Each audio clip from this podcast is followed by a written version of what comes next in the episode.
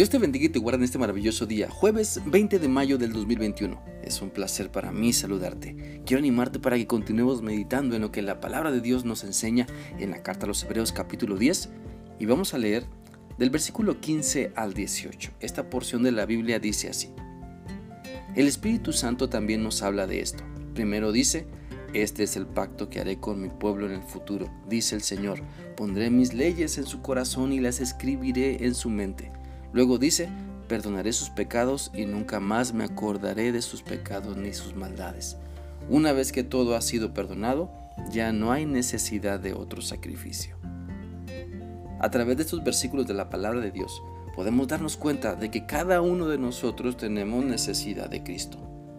Lo reconozcamos o no porque Él es el único que puede salvarnos. Él dio su vida por nosotros, ofreció su sangre en la cruz del Calvario y resucitó al tercer día. Y como lo dice el versículo 18 de este pasaje de Hebreos, ya no hay necesidad de otro sacrificio, ya no hay necesidad de algo más.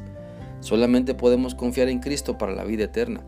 Solamente tenemos que arrepentirnos de nuestros pecados y pedir perdón a Dios en el nombre de Cristo. De esa manera somos regenerados. De esa manera Dios nos va cambiando, va cambiando nuestra mente, va poniendo su palabra en nuestro ser, en nuestra mente y corazón. El nuevo pacto que Dios ha establecido en Cristo con toda persona que le reconoce como Señor y Salvador para seguirlo en obediencia, nos abre la puerta para tener una mejor relación con Dios y entender su voluntad contenida en la Biblia a través de ese alimento espiritual entonces podemos ser diferentes para bien, podemos ser transformados cuando nos sometemos a la autoridad de Cristo para obedecerle y seguir sus enseñanzas.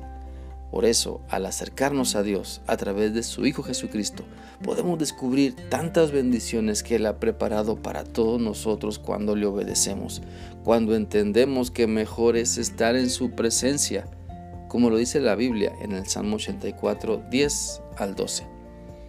Un día en tu templo es mejor que mil días en cualquier otro lugar.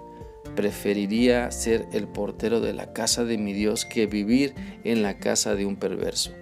El Señor es nuestro protector y nuestro Rey glorioso. Dios nos bendice con bondad y gloria.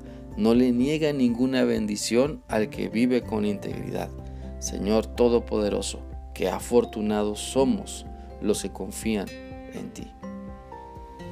Esa es la actitud de una persona agradecida porque ha sido perdonada.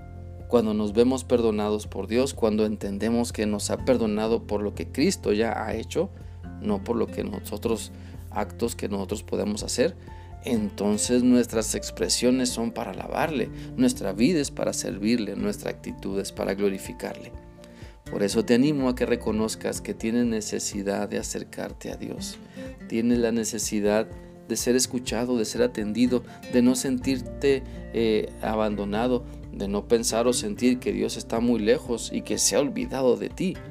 Sabes, puedes tener una relación con Dios, es decir, hablar con Él y saber que Él te escucha y escuchar su voz, lo que Él te responde a través de la palabra, a través de otras personas, a través de las circunstancias y saber que lo que Dios tiene para ti es lo mejor.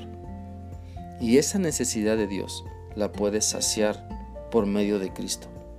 No imponiéndote castigos, no imponiéndote mandas, pues el favor de Dios no lo obtienes queriendo bajar a Cristo de la cruz para colocarte tú en su lugar, sino que a Dios le gusta cuando le obedeces.